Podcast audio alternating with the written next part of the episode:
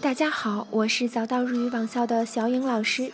今天的语音内容呢，给大家讲一个日本有趣的故事。其实呢，也并不能说是故事，是一个日本有趣的现象吧。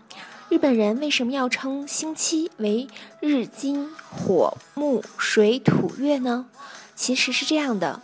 在古巴比伦人建造的七星坛祭祀星神当中，七星坛呢分为七层，每一层都有一个星神，从上到下依次为日、月、火、水、木、金、土七个神仙。七个神仙呢每周都各主管一天，因此每天都要祭祀一个神仙，每天都要以一个神仙来命名。那么在日本的星期当中呢，是以星期日为开头的。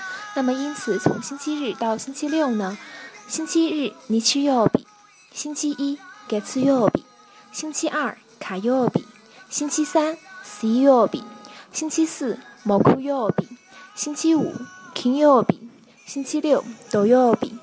你知道了吗？